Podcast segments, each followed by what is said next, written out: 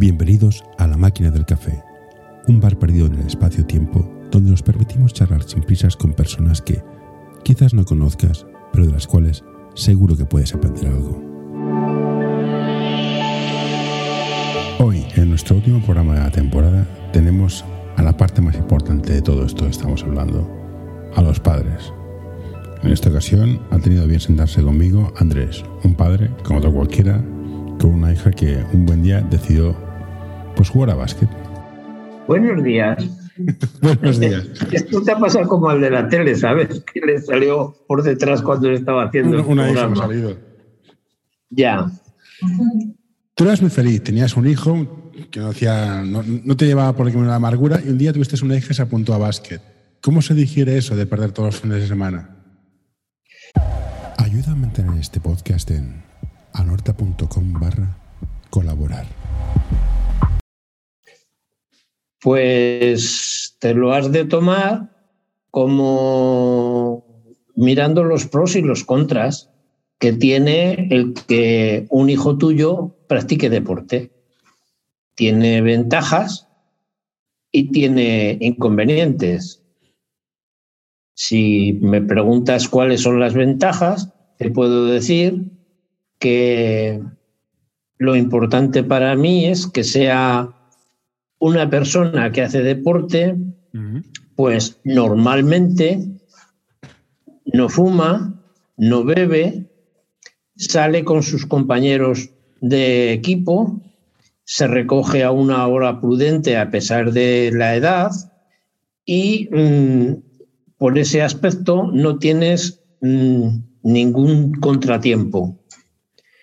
¿Inconvenientes? Pues sí, tres días a la semana, de 7 a 10 hay que llevarles a entrenar, con lo cual a ti te estás trabajando todo el día y cuando llegas que estás en casa cansado te dice, papá, tengo que ir a entrenar, me tienes que llevar, vale.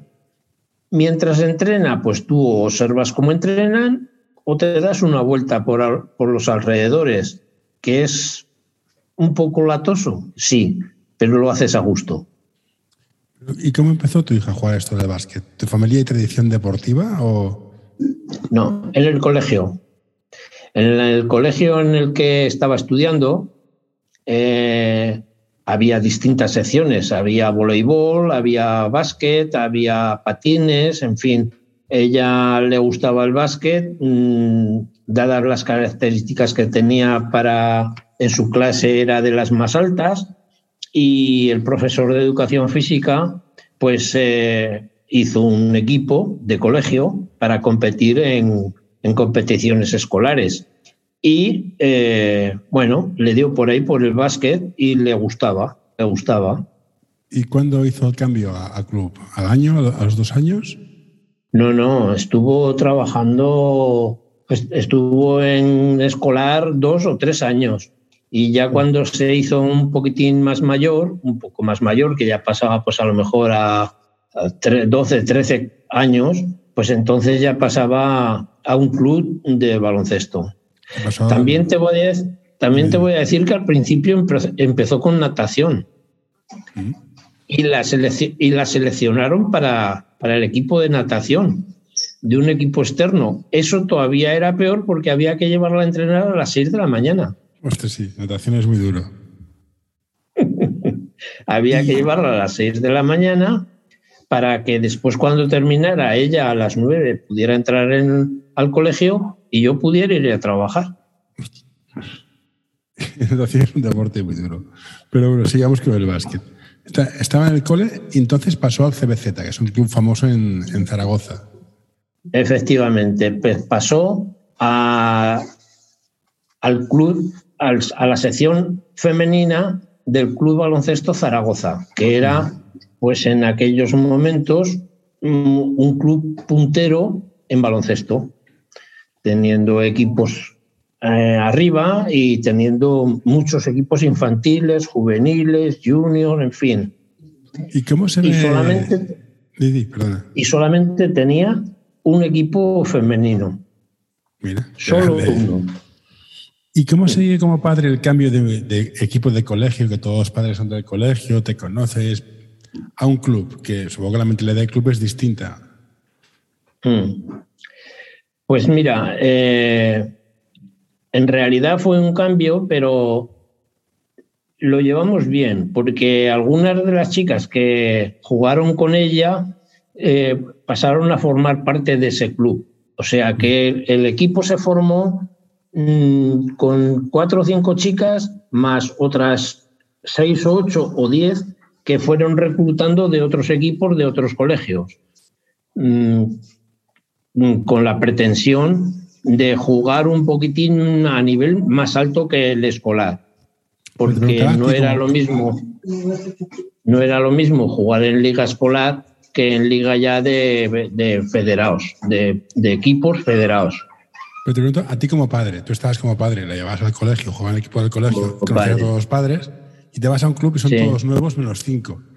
¿Cómo se integra toda esta cosa distinta de gente de distintos sitios? ¿Cómo funciona como padre?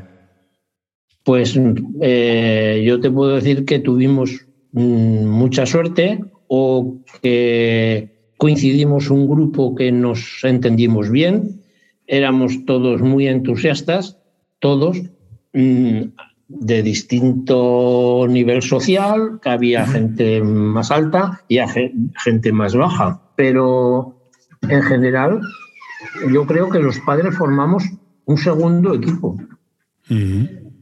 Era un segundo equipo, porque yo creo que las chicas jugaban, pero, pero desde las gradas era los que más apoyábamos y chillábamos y gritábamos y animábamos éramos los padres, todos, sin excepción. ¿A ti te gustaba más el fútbol antes o no? ¿Tú eras de fútbol? A mí me gustaba. A mí era de fútbol. Yo siempre. ¿Y la conversión del baloncesto cómo fue? Porque es un entendido de baloncesto, sabes más. ¿Cómo fue el aprendizaje? ¿Decías fuera de ah, juego, como pues decían mis padres? No, no. Eh, no se puede pasar de un deporte a otro porque no entiendes las normas, no entiendes esto. Te tengo que decir que para mí son dos deportes completamente distintos. Al baloncesto, la, afición de baloncesto es una afición, digamos, mm, yo he tenido la suerte, la suerte, eh, salvo alguna excepción, que siempre que hemos ido a jugar a, pabellones y por deportivos y tal, la gente de baloncesto anima, gritas sin insultar y sin faltar sin insultar y sin faltar, pero siempre animando y mucho. Y en cambio en el fútbol mm, hay, hay un tanto por ciento muy alto que insulta y falta en vez de animar, con lo mm. cual el ambiente no es el mismo, no es el mismo. No es el mismo. Como padre, cuando pasaste de colegio a club, que son tres días a la semana, hora y media de tecnificación, más una hora de físico, más partidos, ¿no te preocupó el rendimiento académico? Pues mira, no. Te voy a decir por qué. Porque teníamos la suerte de que primero teníamos una entrenadora que era puro nervio y puro genio.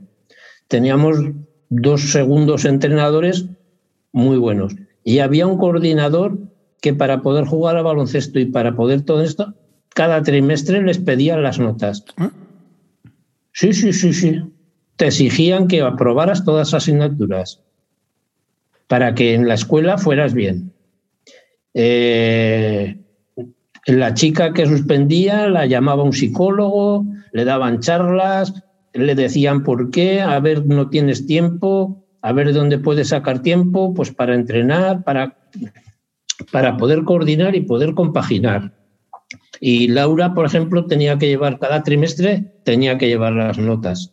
Ah, esto, está muy bien que un club haga esto, se preocupe de las notas de los estudiantes. Sí, el CBZ, ¿eh? El CBZ, sí, sí. Me imagino que, pues a lo mejor en otros clubs, pues eh, eran menos profesionales y, no tenían este nivel que tenía el CBZ. El CBZ tenía a nivel de esto buen, buenas instalaciones y mucha gente que trabajaba. Mucha gente que trabajaba. Que también lo pagabas. porque también teníamos. no, no, y que cada cosa va con lo suyo. Si tú formas un club que son media docena de amiguetes de, de la calle y poco menos uno hace de preparador y uno cada uno va un poco a su aire, pues van a su bola. Con comprarte unas bambas y comprarte un, equipaje vale. No, no.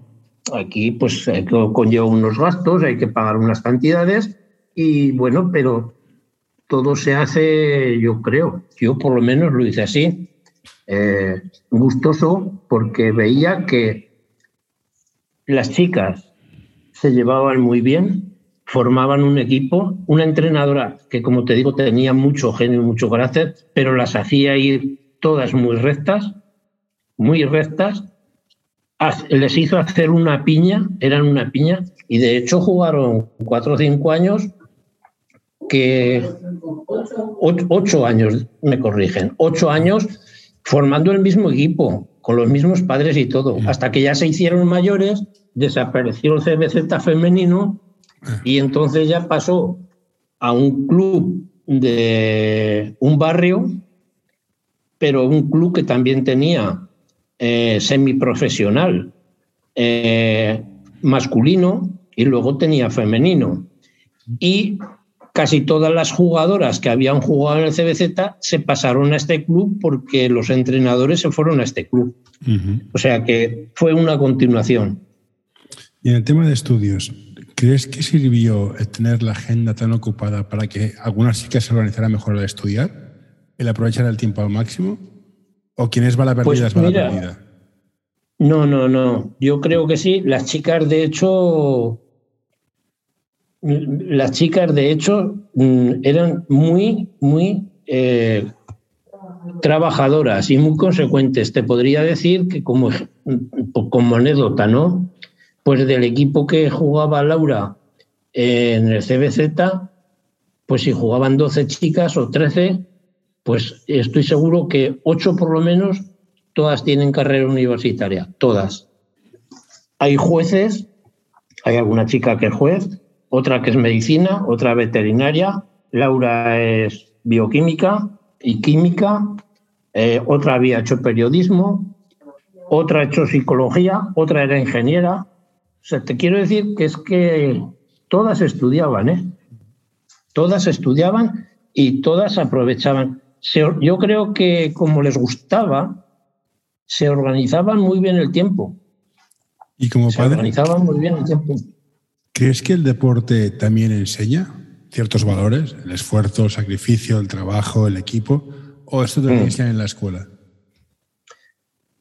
Eh, en la escuela te dan, te dan enseñanzas de programadas y en el deporte te tienes, tienes que aprender y te tiene que servir para saber formar un equipo, relacionarte. Es muy importante que haya una buena conexión entre los jugadores, se entiendan bien, se lleven bien y se cree un, que por supuesto siempre habrá alguna cosilla que tendrían entre ellas, pero yo creo que las mínimas porque de hecho todas las chicas eh, siguen teniendo relación y se saben de unas de otras. Eh, yo creo que el deporte fomenta, si se lleva bien, fomenta valores interesantes que no se aprenden en la escuela. ¿Como por ejemplo? Pues como por ejemplo a lo mejor el sacrificio, el sacrificio, porque te tienes la organización y a lo mejor también yo te diría que la amistad. En el colegio puede ser compañera, pero en el equipo eh, te tienes que, te tienes que apoyar porque el baloncesto no olvidemos que es un deporte de equipo y que puede ser muy buena individual, pero necesitas de tu compañero. Entonces, mm, yo creo que el baloncesto, concretamente, eh, tiene muy buenos valores. Si te lo saben sacar y te los inculcan y te los... Hoy quiero recomendarte este podcast. El alma del juego by Soul Basketball, el podcast en el que charlaremos con personajes del mundo del básquet con diversidad de carreras, funciones y experiencias para que nos acerquen al alma de nuestro deporte, el baloncesto.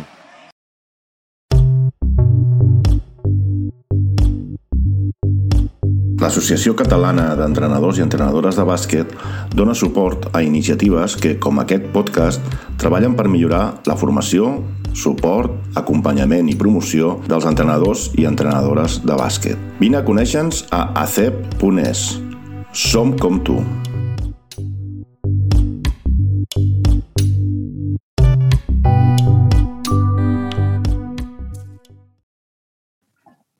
Una de las cosas que me gusta de ir a clubs es que tienes la oportunidad de ver entornos distintos.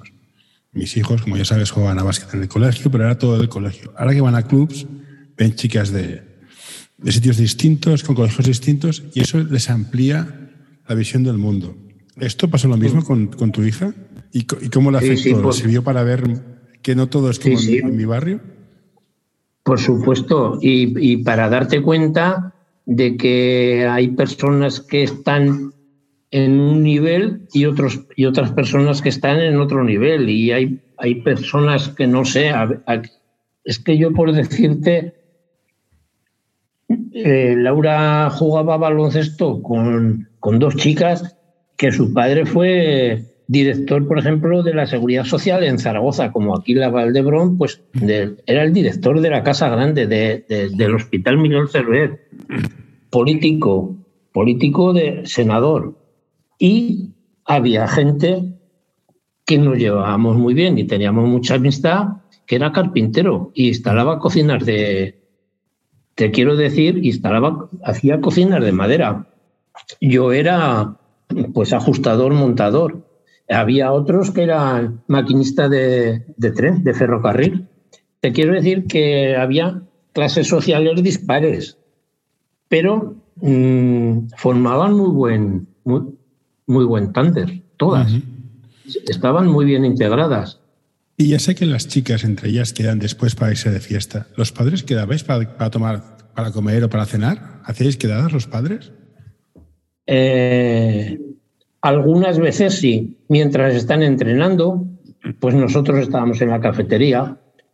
Mientras cuando iban a jugar y tendríamos que desplazarnos con ellos, con ellas, pues nosotros las llevábamos y porque las llevábamos particularmente cada una y antes de empezar ellas se tenían que concentrar una hora antes con los entrenadores, les daba técnicas o les daba lo que sea y nosotros pues nos juntábamos a tomar un café o a tomar un bocadillo, sí.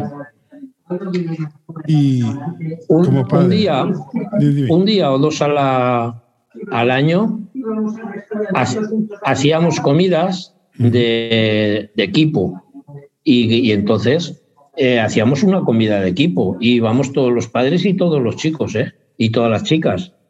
O sea, quedábamos, en, no sé, en, en un barrio, en un pueblo. Pues eh, una vez recuerdo que estuvimos en casa de uno, tenía un local grande que era una peña de un, de un pueblo de, de ahí de Zaragoza pues ahí nos juntamos y hicimos una comida general. Otras veces hacíamos comidas en restaurantes. Sí, de vez en cuando sí, no todas las semanas.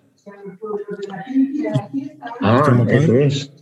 Y me indican que con las que tenías más o menos eh, con esto, nos íbamos, por ejemplo, a las fiestas del pueblo de una de, de los padres de una chica. Pues allí Mm, pasamos un día o dos de fiesta, pues porque había vaquillas, había bailes, hacíamos comida, en fin.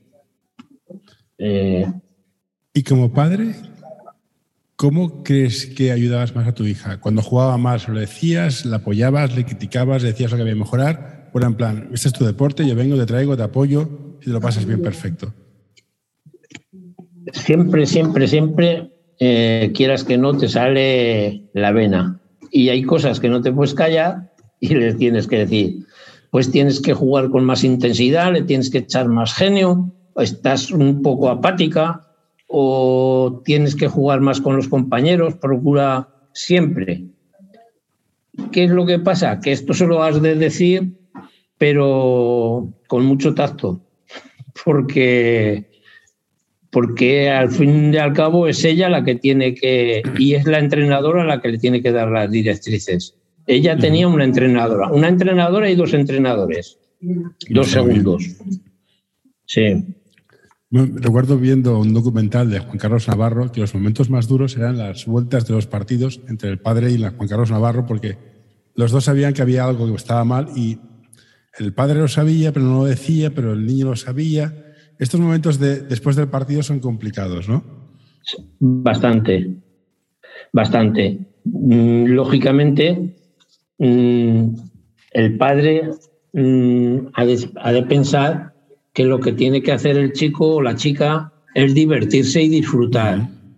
Si tú ves que ella está entrenando toda semana, que estudia, que, que, lo hace lo que puede, pues tú lo tienes que apoyar. Ahora, si alguna vez ves que está como de mala gana y tal, también le tienes que decir, oye, pues eh, yo creo que te tienes que esforzar más, ¿eh? porque es complicado.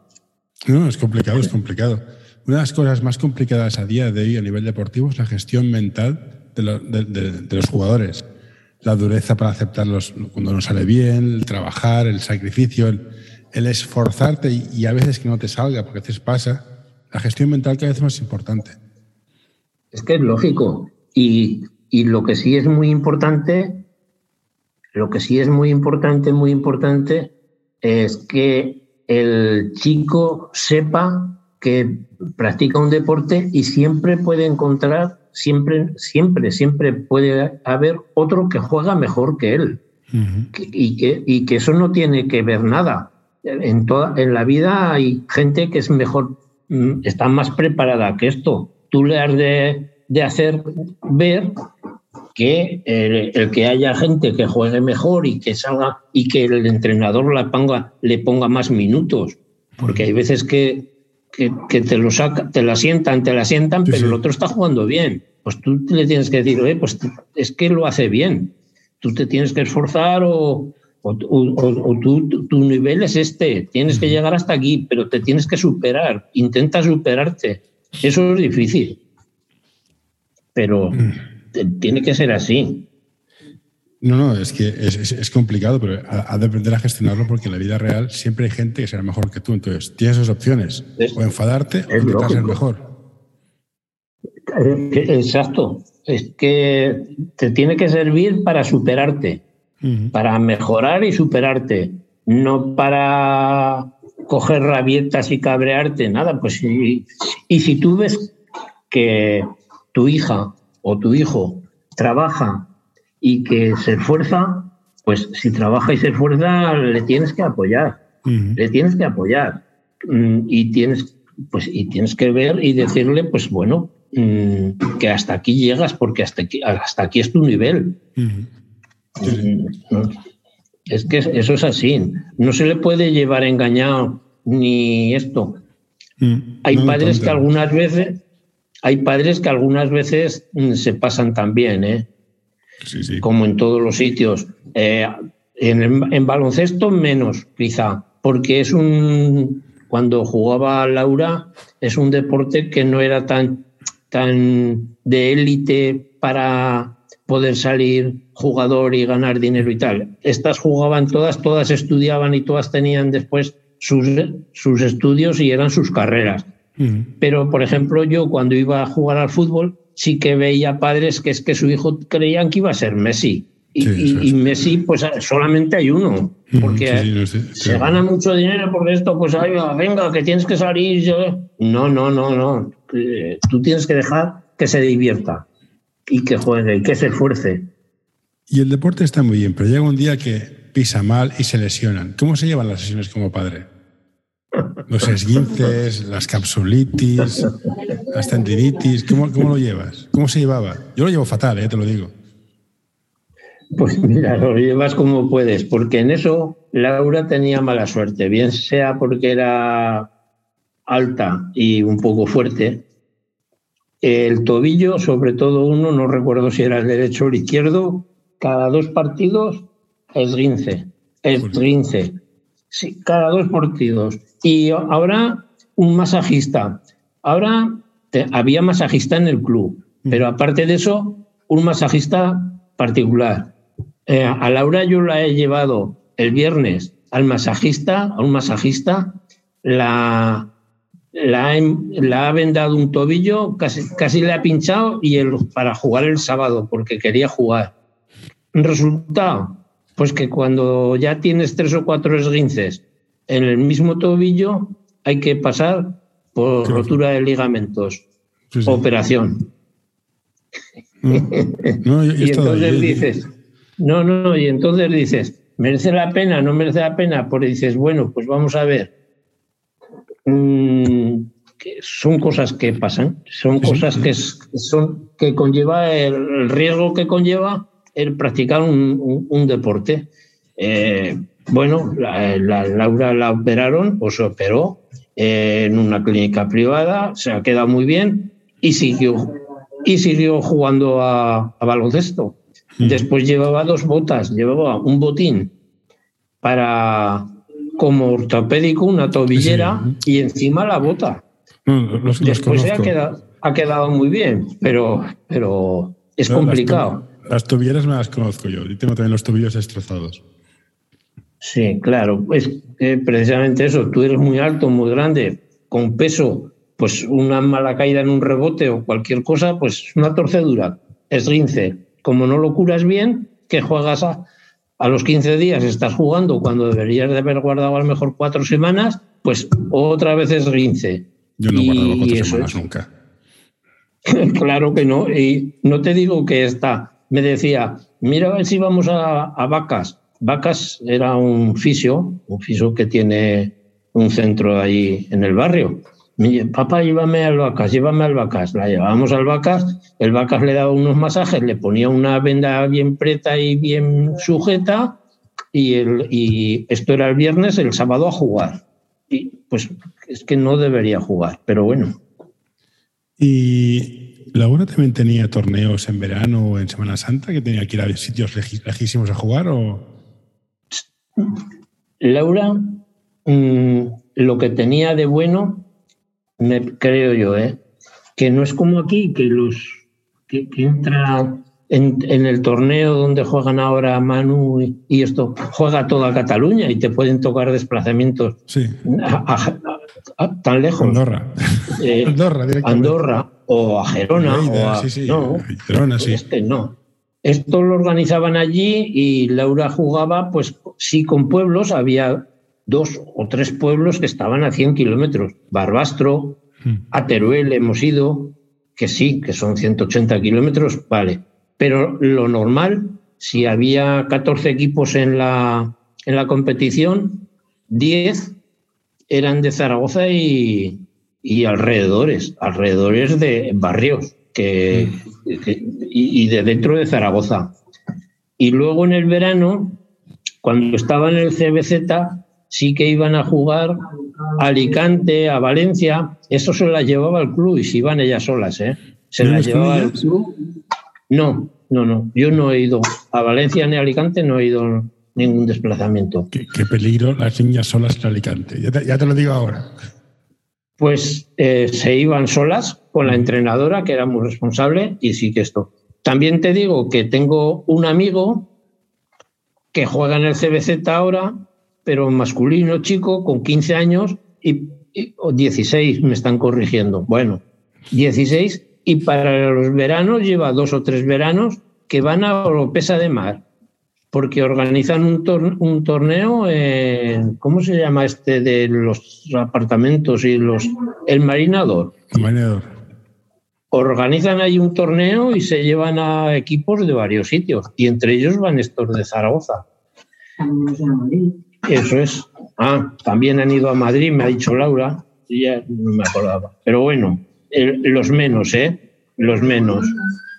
Entonces, todo este tiempo de Laura, bueno, antes que entras en esto, es, me comentan que eras conocido por tu jersey rojo, que ibas a todos los partidos con un jersey rojo. Casi siempre, sí. ¿Por, qué? Y porque gritaba mucho. ¿Por qué? Ah, pues no lo sé. Debía ser que me favorecía y me encontraba a gusto. No lo sé. Era, una manía. Sí, llevaba siempre un jersey de lacos rojo y, gritaba mucho. Me conocían casi todos, me, me conocían casi todos los padres de todos los equipos. Eso está bien. Bueno, pero durante Nunca todo el tiempo... insul- Dime, dime. Nunca he insultado a nadie. No, Nunca. otra. Nunca. Animar. Pero gritar, gritar, ha habido muy pocos que gritaran, la- que animaran la mitad de lo que animaba yo. Manol, Manolo el del bombo, pues yo sin bombo y llamándome Andrés. Mira. Y durante estos ocho años, ¿te lo has pasado bien? Sí, ¿Ha sido divertido? sí, porque a ella le ¿Recomendarías- gustaba. No, no, evidente, eso, eso- eso- eso parte de aquí. ¿Recomendarías que los padres metieran a sus hijos en deportes de equipo para que vieran y aprendieran todo esto y los padres también aprendieran lo que es esto? Sí, sí, es interesante. Si se hiciera deporte, se, hace bastante deporte, pero si se fomenta el deporte, hombre, sí se hace deporte. Hoy mm, eh, yo sigo pensando, sigo os- o quiero creer que hay la juventud, los, los jóvenes, hay más chicos que, que se portan bien y que quieren hacer deporte y todo esto, que no los que no hacen nada, que están siempre por la calle, siempre con de alguna manera. No Hay, sabría decirte, ¿eh? No sabría decirte. La verdad. bueno, no lo sé. Yo, mm, donde vivo ahí en Zaragoza, eh, vivo, y no es lo mismo, al lado de una ciudad deportiva. Mm, Habrá, pues igual hay pistas de atletismo, las pistas de la Federación de Atletismo de Aragón, y hay pistas de, de fútbol, de todas categorías, desde fútbol 5, fútbol 7, eh, fútbol de este de arena, de playa, eh, fútbol 11. Mm, yo creo que todos los domingos por la mañana, o casi todos los fines de semana, 3.000, 4.000 chicos acuden a hacer deporte ahí. Yo creo que hay gente que va a hacer deporte. Y una pregunta de tiempo. Al principio, cuando era más pequeña, la llevabas y la traías de los entrenos. ¿Cuándo empiezan a decirte, papá, no vengas, que, me que, que prefiero ir sola? ¿A qué edad te empieza a decir, "Deja- déjame espacio? No, yo No, sí. a Laura siempre, nunca me dijo no me traigas, ni me, ni me vengas a buscar. Ah, perfecto. Eh, Laura tenía, pues ya cuando vino aquí a la universidad ya jugaba en la, en la Almozara. Tendría 18, 19 años y yo la llevaba tres días a la semana, la llevaba a entrenar. Que ellas tenían sus comentarios, sus corrillos y tal, yo siempre me mantenía un poquitín retirado. Cuando ya cada uno se iba para su casa, pues venía, cogíamos el coche y para casa. y, ¿Entiendes? Pero tienen su espacio. Hay que darle su espacio. Sí, y si no, si no te lo recuerdan, que, que a mí me Y lo si no te lo recuerdan. recuerdan, claro, si es que es así. Has de llevarlas, dejarlas y que y, y- y tú pues te retiras un poco y ya está. Y entonces Pero nunca, un nunca momento- me dijo, Dime. nunca, nunca me dijo, papá, que ya iré yo sola, que esto. No, no. Y llega un momento que tu hija deja el básquet. Por lo que, o sea, se retira. Tú te retiraste también. ¿Cómo se lleva esto de retirarte de ser padre de básquet? Recuperar las tardes, los fines de semana, tienes tiempo. Y ¿qué, qué hago con claro, todo esto? claro, claro. Pues esto es la- eh, casi la gloria, pero bueno, por otro lado, sí, casi es la gloria, porque entonces ya te puedes dedicar un poco más también a lo tuyo. Es que si no, estás pillado todos los fines de semana, ¿eh? Sí. Todos los fines de semana estás pillado. Entonces, eh, cuando tienes un hijo o una hija que hace deporte Tengo dos. Tú dos. Es más complicado tu situación que la mía. Más complicado porque tú tienes que atender a dos y tienes que ir y te tienes que multiplicar y una vez te coincide que puedes ir a uno y mañana juega el otro. Pero si no, es, es complicado. Yo no. Yo solo he tenido uno que ha hecho deporte porque Eduardo mm, hacía natación pero a nivel de, de pasar el rato, no de competir. Entonces, siempre estábamos en exclusiva para, para Laura. Y como Conchita también me acompañaba y venía muchas veces a los partidos también, pues íbamos los dos muy bien. Entonces, cuando, cuando, Laura dejó el básquet, ¿qué hiciste? ¿En qué, en, qué, en, qué, ¿En qué invertiste el tiempo? Porque son muchas horas. Son muchas horas, sí. Pues mira, cuando Laura dejó el básquet fue cuando se vino a, prácticamente cuando se vino a estudiar a Barcelona, con lo cual ya estábamos solos. Eh, aún jugó aquí en la universidad en Barcelona un, año, o una liguilla o, algún, el primer año. Pero bueno, pues mira, dedicarte a estar con la mujer, a salir a las tardes que antes ibas a que antes ibas a llevarla a esto, pues las podías dedicar pues a dar una vuelta, a dar un paseo a ver la televisión y estar en casa. Y los fines de semana, pues mira, pues a estar con la familia, ir hacer cosas que, no, que antes no hacías. ya te haces la pregunta de cuñado. Y cuando venga el nieto o la nieta la apuntarás, ¿también lo llevaréis al básquet? Si pudiera, sí. Vale. Me gustaría. No, no, sí, sí, yo estoy, yo estoy a favor. Yo... Si pudiera, sí, me gustaría. Y le inculcaría, además, le, le inculcaría básquet. Básquet, lo que no le inculcaría sería boxeo. Si le gusta el fútbol, a mí me gusta mucho el fútbol, pero tal como está hoy las, los, los campos de fútbol, los campos de fútbol dejan mucho que desear. en, los, en los partidos de baloncesto hay, hay pocas veces que se produzcan altercados, que intervenga la policía o esto. Pues pocas veces. Afortunadamente, muy pocos, sí. Hay pocos. Es que la afición es diferente. Yo eso sí que me di cuenta, ¿eh? La gente, la afición, los padres de, de básquet son diferentes que los padres de fútbol. Los padres de fútbol, no lo sé. Es, o es, diferente. porque los equipos son más amplios, en vez de ser 10 o 12 chicas, pues, o 10 o 12 chicos, pues a lo mejor son en un equipo de fútbol 22 o 24, con lo cual ya se van esto vienen de muchas partes distintas. Mm, yo es que he tenido la suerte que, que Laura, donde ha jugado, ha formado un equipo mm, socialmente muy majo mm. y humanamente, humanamente muy majo, porque las chicas, cada una tiene su esto, pero eran muy majas chicas todas, todas. No, no puedes Envíanos tus sugerencias a info.norta.com o en nuestras redes sociales. Eh, seguiría hablando toda la tarde, pero tengo que hacer la cena. Imagino que también estás liado, estés toda la familia juntos. Me ha gustado conocer el punto de vista de un padre, porque yo eh, usualmente hablo con entrenadores y jugadores, pero padres no había tenido ninguno. Y es, curioso ver mm. cómo también el deporte afecta a los padres. Me, ha gustado mucho hablar contigo. Ahora voy a pulsar un botón, te voy a despedir, pulsar un botón para que parar de grabar, pero no me voy a colgar, ¿vale? Entonces, Andrés, muchas gracias. Nos vemos pronto. Yo, ¿Yo qué tengo que hacer? ¿Tengo que apagar el ordenador? No, no nada. Y ahora pulsar un botón.